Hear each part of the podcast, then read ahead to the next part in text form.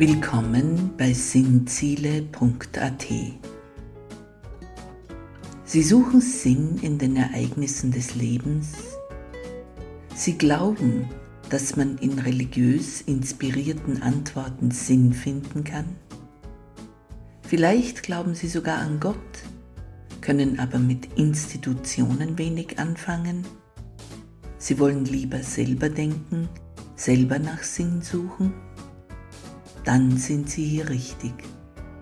Hören Sie den Podcast von Raffaela macht Sinn zu verschiedenen Themen und Fragen des täglichen Lebens.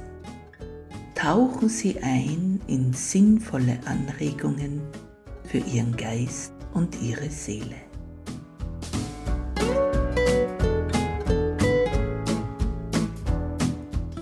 Guten Tag bei Raffaela macht Sinn.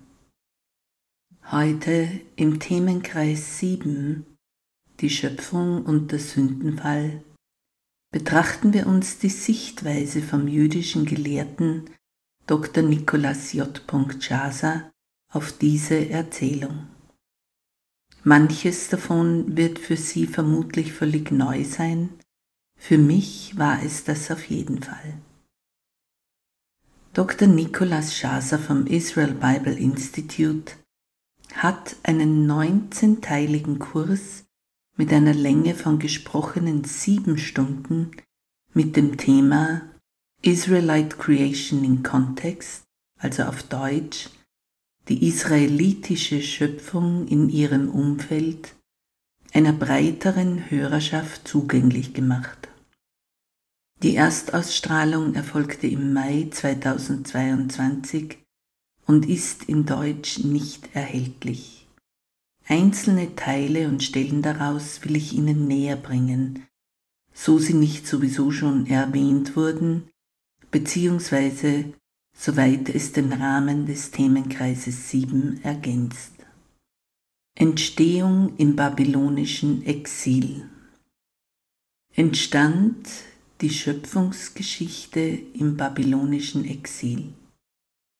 Selbiges lehrte uns meine geschätzte Professorin für Altes Testament. Die Babylonier hatten die Israeliten besiegt und zumindest die Eliten gefangen genommen und ins Exil nach Babylon geschleppt, welches von 597 vor Christus bis 539 vor Christus dauerte. Dort an den Flüssen Babylons lebten nun die israelitischen Eliten und wehrten sich gegen die Götter der Fremden. Und sie legten eines unmissverständlich klar. Der Gott Israels ist mächtiger als jeder Gott oder jede Göttin Babylons. Er ist außerdem der einzige Gott, der es wert ist, angebetet zu werden.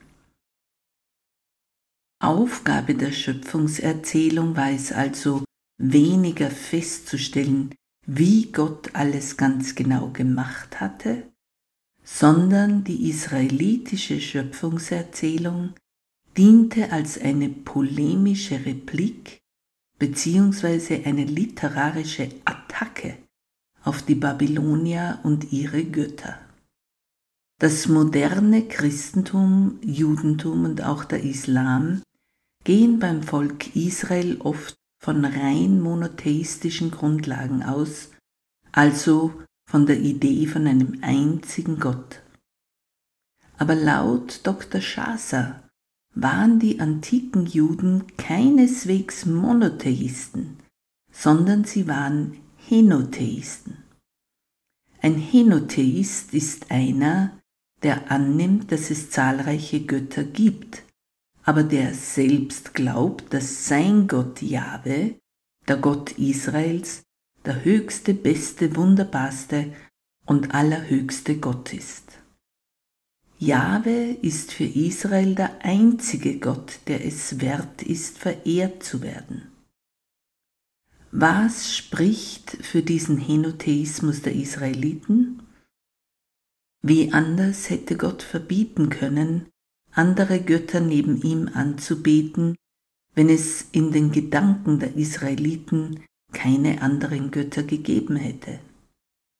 Allerdings darf man Henotheismus nicht mit Polytheismus verwechseln. Die Nachbarvölker Israels waren allesamt Polytheisten. Das heißt, sie anerkannten viele Götter und verehrten diese vielen Götter auch. Israel hingegen als Henotheisten anerkannten, dass es viele Götter gab, aber sie verehrten nur einen Gott, Jahwe. Also, Fakt ist, Israel war umgeben von zahlreichen Völkern mit polytheistischer Sichtweise. Und da waren sie als kleines Volk, welches relativ spät auf der geschichtlichen Landkarte auftrat, mittendrin. Und diese Nachbarländer hatten alle ihre eigenen Schöpfungsgeschichten, manche schon 2000 Jahre ehe die jüdische Torah überhaupt ins Leben gerufen wurde. Die bekannteste Schöpfungserzählung ist wohl das mesopotamische Enuma Elish, welches so um ca. 1700 bis 1100 vor Christus entstand.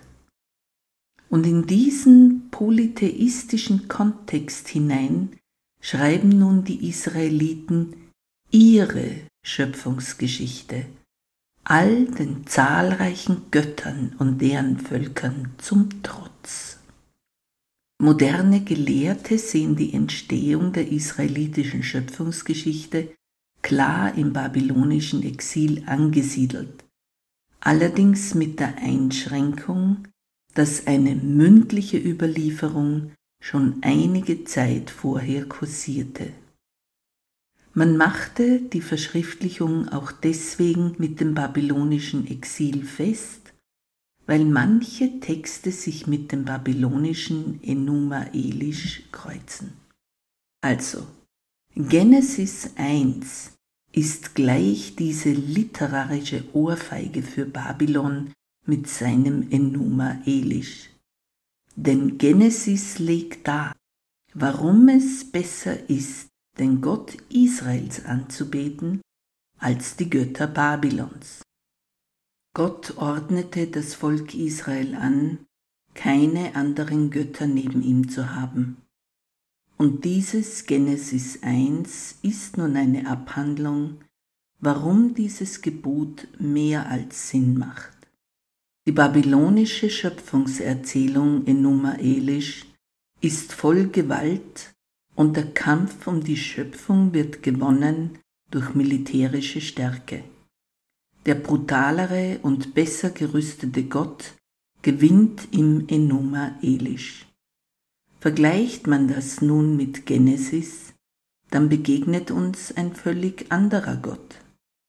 Der Gott Israels braucht keine militärische Gewalt oder Grausamkeit, um zu gewinnen, denn er ist der, der spricht, und schon wird es. Er muss auch keine anderen Götter besiegen, sondern er ist souverän. Ein Wort gesprochen aus seinem Mund und es wird. Das muss ihm erst ein anderer Gott nachmachen.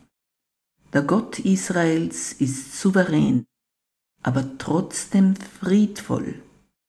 Er ist so mächtig, dass ihn nichts Anstrengung kostet. Sein Wind ist nicht zerstörend und destruktiv wie der Wind im Enuma Elish. Nein, sein Wind gleicht Heiligen Geist, der die Heraushebung der Schöpfung aus der Tiefe liebend erwartet der sanft fächelnd über die unruhige Tiefe segelt. Welch ein großer Gott will man da ausrufen. Im Enuma Elish werden die Menschen als Sklaven Gottes gemacht. In Genesis hingegen werden die Menschen als Freunde Gottes, als Verwalter seiner Güter eingesetzt. Sogar in seinem Bilde machte er sie. Welch ein Unterschied das Ziel in der Enuma Elish ist es, den riesigsten Tempel aller Tempel zu bauen, mit einer ungeheuerlichen Ausdehnung, um die Macht der babylonischen Götter zu beweisen. Der Raum soll die Größe der babylonischen Götter demonstrieren. Die Götter sagen, lasst uns ein Riesenheiligtum machen. Und anschließend bauen sie einen Riesentempel und die Stadt Babylon dazu, alles in gewaltiger Ausdehnung zum Beweis ihrer Macht, ehe sie sich ausruhen. In Anlehnung daran sagt der Gott Israels etwas Ähnliches und doch ganz anderes. Lasst uns Menschen machen in unserem Ebenbild. Und Gott sah, dass alles gut war, was er gemacht hatte. Und am siebten Tag ruhte er sich aus. Für den Gott Israels ist die ganze Welt sein Tempel. Er hat sich schon ausgedehnt. Erkennen kann man das, weil er am siebten Tag ruhte, nicht nur nach der Fertigstellung seiner Werke irgendwann. Denn sieben bedeutet, dass alles vollendet ist und heilig ist. Heilig ist der Tempelraum, die ganze Erde und der Mensch als lebendiger Tempel. Denn der siebte Tag ist heilig, wobei sieben eine Symbolzahl ist. Es geht nicht um ein kalendarisches Zählen von 1 bis 7, sondern 7 heißt Vollkommenheit, Perfektion. Was hier etabliert wird, ist, dass sich die Sprache mitunter gleicht und doch eine völlig andere Schöpfungserzählung herauskommt als bei den Babyloniern. Irgendwie erinnern mich die Götter des Enuma Elish an die Klingonen aus den alten Star Trek-Filmen.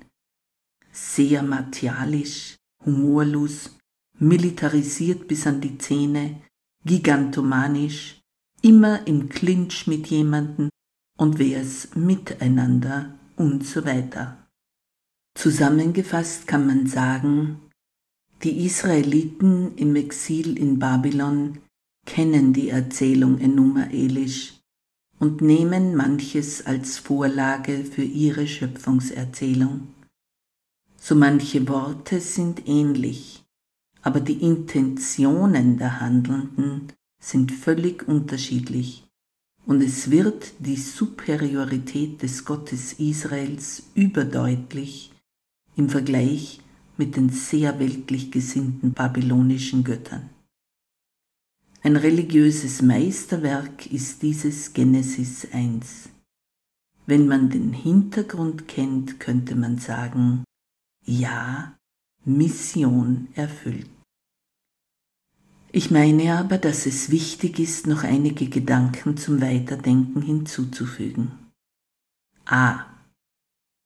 Heißt das nun, die Israeliten im Exil hätten sich die babylonische Schöpfungsgeschichte genommen und eine literarische Schmähschrift frei erfunden nach Genesis konstruiert? Auf den ersten Blick könnte man als westlicher Mensch im Jahr 2023 so urteilen. Aber so ist es nicht. Die Geschichte Israels mit seinem Gott begann schon lange vor dem babylonischen Exil. Die Israeliten kannten ihren Gott Jahwe. Sie hatten sogar einen Bund mit ihm geschlossen lange schon vor Babylon. Sie nahmen sich manche Formulierungen und Bilder der Enuma Elish, um den Punkt zu machen, dass ihr lang bekannter Gott Jahwe superior und vor allem völlig anders war. B. Die eigentliche Leistung der jüdischen Religion und ihres Gottes ist doch wohl, welch ein völlig anderes Gottesbild darin vermittelt wird. Bis zum heutigen Tag gibt es keinen Gott wie Jahwe. Niemand ist wie er, und ich sage das im Brustton der Überzeugung. Er ist ein Gott, wie ihn sich Menschen und auch Götter nicht ausdenken würden. In der Enuma Elish herrscht Gigantomanie, Überstärke, weltliche Macht, Herrschaft über Menschen. So denken Götter oder Menschen, die meinen, sie wären Götter. So denken sie gerne über sich selbst. der Gott Israels, bei dem geht alles mit Leichtigkeit. Seine Souveränität zeigt sich an allen Ecken und Enden. Er muss seine Stärke nicht in der Unterdrückung und Übermacht über andere bezeugen. Er ist schon der höchste Gott, der mächtigste Gott. Darum sagt er nur ein Wort und alles wird. Darum sendet er den säuselnden Wind und schon ist Schöpfung. Halleluja kann man dann nur noch sagen. C. Ich würde diese Schrift, die Genesis, das nennen, was man in der Theologie eine inspirierte Schrift nennt. Das heißt, Menschen haben sie geschrieben, ja. Aber Gottes Geist formte eine Erzählung daraus, die viel tiefer geht als nur Worte oder eine literarisch gelungene Geschichte. Hier weht der Geist des Lebens zwischen den Zeilen und eröffnet eine Tiefe, die der erfassen mag, der mit offenem Herzen liest. Hier ist ein Gott der Liebe am Werk, fast 600 Jahre vor Christus. Das ist die Leistung, das ist die eigentliche Größe Gottes. Er liebt die Menschen, noch ehe sie überhaupt von ihm wussten. Er liebt die Schöpfung bis hinab zum disteligen Rizinusstrauch und zum einfachen Grashalm. Er macht Menschen in seinem Ebenbild, nicht um über sie zu herrschen, sondern um Freunde zu haben, um Gärtner für seinen heiligen Garten zu haben, den er ebenso liebt. So sind all die anderen Götter nicht. Keiner ist wie er, auch nicht einer. Amen.